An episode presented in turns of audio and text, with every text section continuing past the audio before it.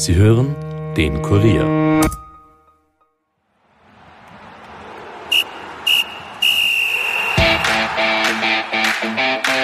Das erste Wiener Derby der neuen Saison brachte ein maues 1 zu 1. Die Austria ist somit nach sechs Runden weiter sieglos. Was aber sind die Lehren aus dem Prestigeduell mit Rapid und wie schlecht ist es um die Austria denn nun tatsächlich bestellt? Das und alles zu den kommenden WM-Qualifikationsspielen des österreichischen Nationalteams hört ihr in dieser Episode. Mein Name ist Stefan Berndl und das ist die Kurier Nachspielzeit. Nachspielzeit, der Fußball-Podcast von und mit der Kurier Sportredaktion.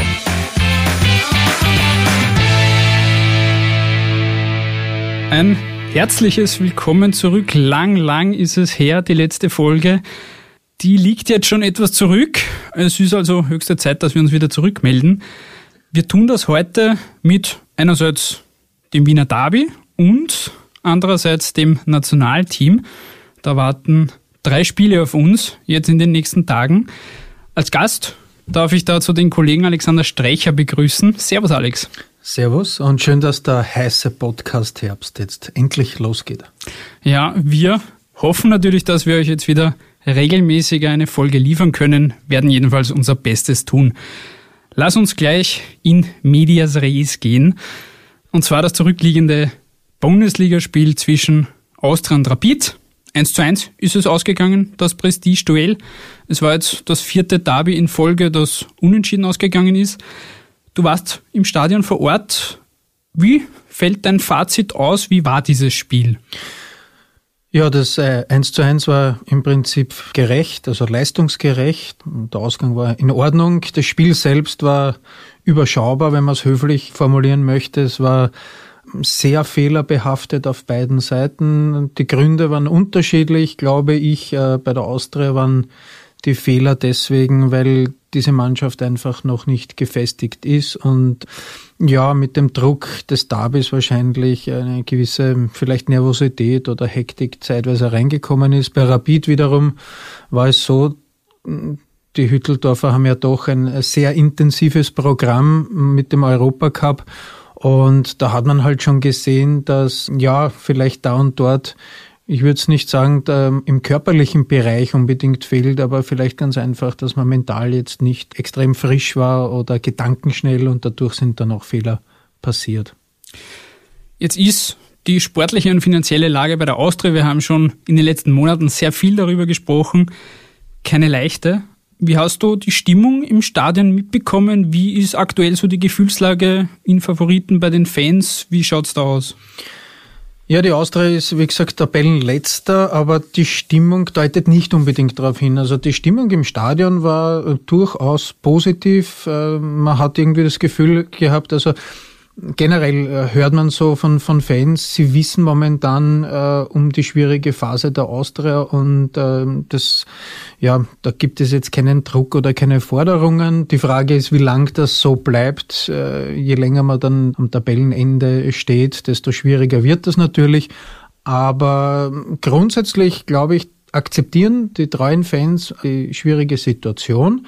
Der Trainer, der Manfred Schmidt, hat ja vor der Saison auch schon gesagt, es könnten ein, zwei schwierige Jahre auf uns zukommen und ich glaube, dass das auch nicht nur jetzt taktisch vielleicht ein kluger Schachzug war, sondern es war schlicht und einfach ehrlich. Ja? Und, und das ist, glaube ich, ganz gut angekommen bei, bei den Anhängern. Du hast es jetzt schon angesprochen, man ist Tabellenletzter. Trainer Schmidt hat da auch relativ klare Worte gefunden und gemeint, ja, da wird ihm schlecht, wenn er auf die Tabelle schaut. Natürlich. Also als ähm, Trainer ja, sollte man jetzt momentan nicht viel auf die Tabelle schauen. Die direkten Konkurrenten heißen da jetzt aktuell Hartberg, WSG Tirol und Admira. Bei den sechs Spielen, die jetzt waren, waren vier Unentschieden dabei. Nach sechs Runden, welche Bilanz kann man da ziehen? Also bisher das Gesehene bestätigt natürlich, dass es eine, eine schwierige Saison wird für die Austria. Für mich war eher gefühlt so, dass vor der Saison, dass die Austria halt äh, trachten muss, mit dem Abstieg nichts zu tun zu haben. Wenn man halt immer wieder sich seine, die Zielsetzungen anschaut bei der Austria, man schielt in Richtung Meistergruppe oder Europacup. Ich glaube, das sollte man gedanklich einmal wirklich auf die Seite schieben und schauen, dass man nach hinten sich absichern kann. Jetzt sieht man, wie prekär die Sache wirklich ist und ich glaube, jetzt ist es auch in dem Bewusstsein drinnen von den Fans und von den Verantwortlichen eben, dass es äh, das die primäre Aufgabe ist, ganz einfach. Die Ergebnisse sind, glaube ich, schlechter als die Leistungen. Die Austria ist nie irgendwo untergegangen oder sie wurde auch nicht äh, vorgeführt.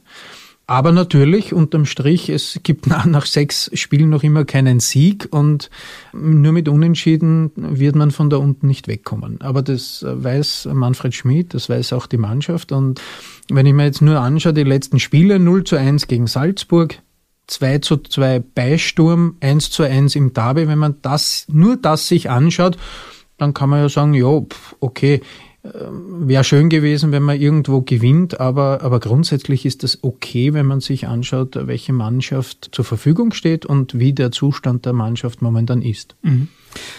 Jetzt hat sich da im Sommer auch gerade bei den Verantwortlichen einiges getan. Markus Kretschmer ist nicht mehr beim Verein. Wir haben Manfred Schmidt als Trainer. Wir haben Manuel Ortlechner als neuen Sportdirektor. Wie hat sich dieses Duo da jetzt in den ersten Wochen eingefunden beim Verein? Ich glaube, dass die zwei gut miteinander können. Sie kennen sich ja schon viele Jahre lang und beide sind in ihrer Position Neulinge. Das heißt, äh, ist natürlich ein gewisses Risiko äh, für den Verein, aber es kann natürlich auch belebend und erfrischend sein und, und vielleicht dann deswegen auch aufgehen. Ja, es ist viel Arbeit dahinter. Also Manfred Schmidt hat gesagt, er hat sehr, sehr viel Arbeit. Äh, Manuel Ortlechner fast noch mehr, weil er, der eilt von einem Termin zum anderen. Ja, das ist eben der Job des Sportdirektors. Sie versuchen halt im Rahmen der wirtschaftlichen Möglichkeiten, die eben jetzt nicht großartig sind, äh, versuchen sie für den sportlichen Bereich das Maximum herauszuholen und das ist eine ganz, ganz schwierige Aufgabe. Im Gegensatz zur Austria ist Rapid aktuell auf Platz 4, die haben aber nur vier Punkte Vorsprung auf die Austria. Das heißt, da ist alles relativ eng beisammen. Dafür spielen die international und in der Europa League Gruppenphase. Wem hat da jetzt dieser Punktgewinn wirklich mehr gebracht am Ende des Tages?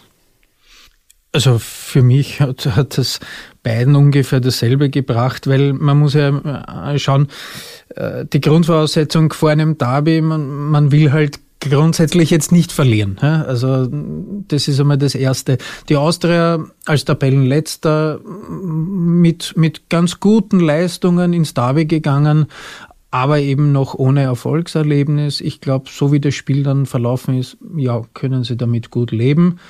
Rapid letztlich kann auch damit ganz gut leben, weil man hat vorher einen Europacup-Abend gehabt, der erfolgreich war, der aber auch ermüdend war. Sicherlich hätte man gerne gewonnen, weil man momentan eben einfach einen Schritt Minimum weiter ist als die Austria.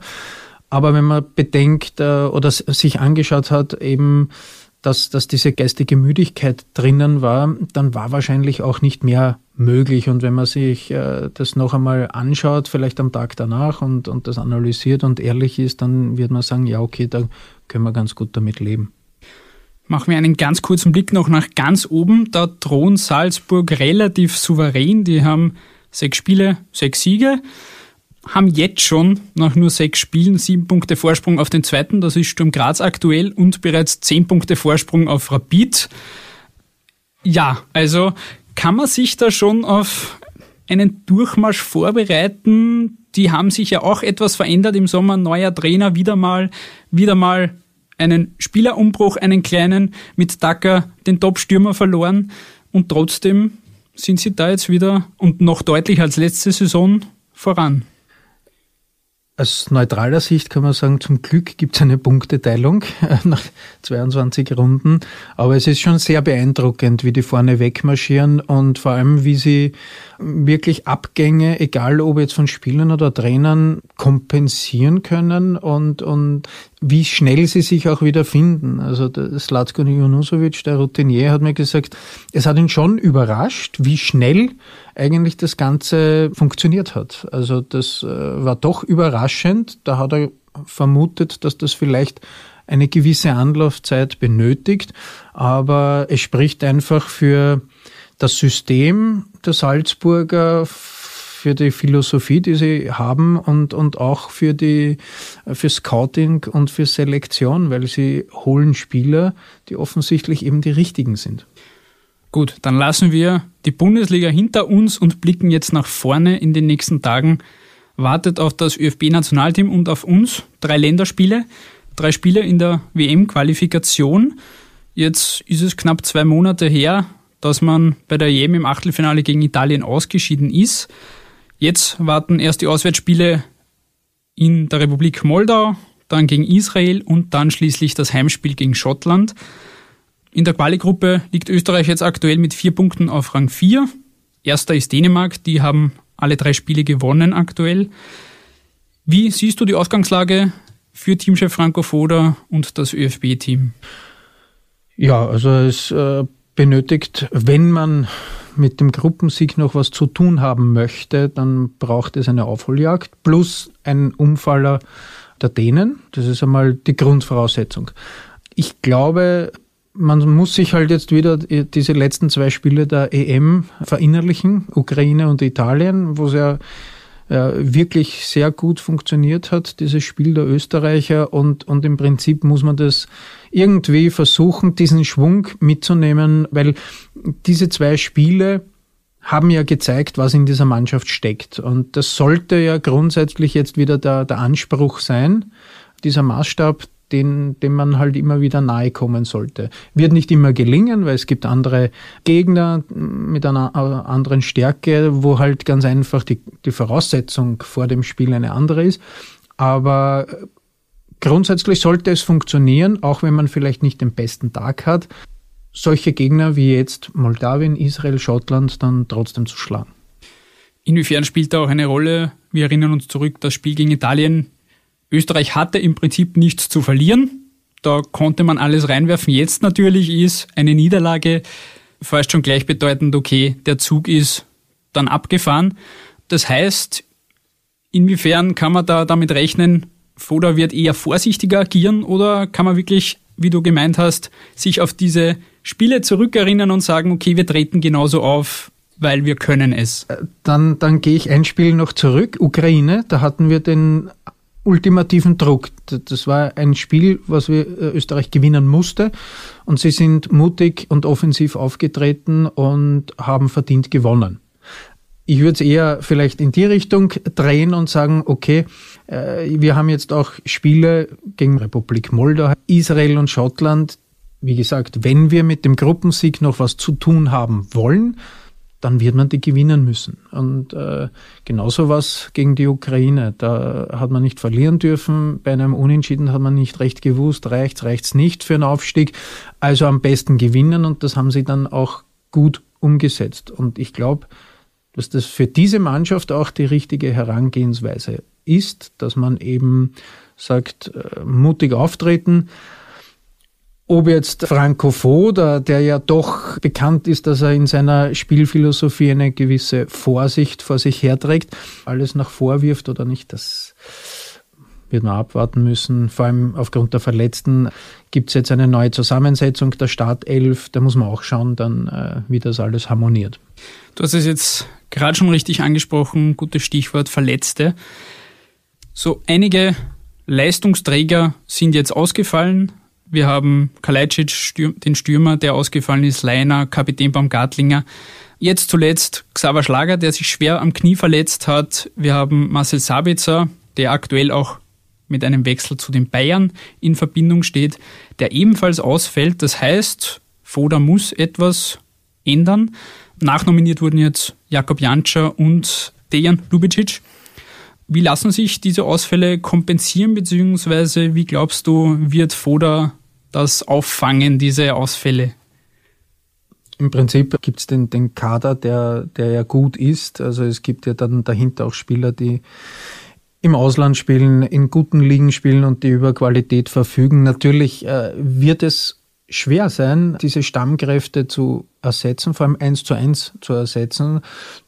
Vielleicht muss man dann ganz einfach auch schauen, äh, die Spieler, die da reinkommen, wo liegen da ihre Stärken? Vielleicht kann man da im, ja, im System oder vielleicht am Auftreten etwas adaptieren, damit die besser zur Geltung kommen. Trotzdem sage ich, dass äh, genügend qualitativ hochwertige Spieler drinnen sind in diesem Kader und dann auch in der Startelf, um die kommenden Aufgaben eben positiv äh, zu erledigen. Äh, wenn man sich anschaut, ein, ein Liner mit einem, einem Knöchelbruch oder jetzt ein Xaver Schlager mit einem Kreuzbandriss, die werden länger ausfallen. Auch Kalajdzic wird wahrscheinlich Ende des Jahres ausfallen. Eventuell, was man so hört, dann, dann denke ich einmal weiter. Im Oktober geht's gegen Dänemark in Kopenhagen. Das ist eben das Alles- oder Nicht-Spiel dann um Platz eins definitiv. Da fehlen die auch und das wird dann halt wahrscheinlich noch mehr ins Gewicht fallen als vielleicht jetzt. Mhm. Einer, der auf jeden Fall mit dabei ist und der jetzt nach seiner Rückkehr nach Europa, genauer gesagt zum FC Bologna, wieder voll motiviert ist, ist Marko Arnautovic. Der hat sich heute auch geäußert gegenüber Journalisten. Was hatte er so zu erzählen? Ja, er hat einmal erzählt äh, über diesen Wechsel nach, nach Italien, dass er wirklich froh ist, jetzt wieder in Europa kicken zu dürfen und das Hin- und Herreisen und vor allem diese ewigen Fragezeichen, was Corona betrifft mit China, dass die einmal weg sind. Er hat gesagt, dass der primäre Grund für seinen Wechsel war die Familie, weil die in China ja nicht dabei war und die jetzt zu ihm gezogen ist nach Bologna. Natürlich möchte er sportlich auch in einer Top-Liga spielen. Er war ja schon einmal in Italien und ja, hat eigentlich jetzt schon gleich zu Beginn mit, mit einem Tor mal gezeigt, dass er dort ganz äh, gut sich eingelebt hat in Bologna und er dürfte sich wohlfühlen. Also er hat gesagt, die, die Mannschaft hat ihn gut aufgenommen. Den Trainer Sinisa Michailovic kennt er ja und, und die Fans waren auch begeistert. Das muss man halt nur schauen, dass die Begeisterung weiter anhält.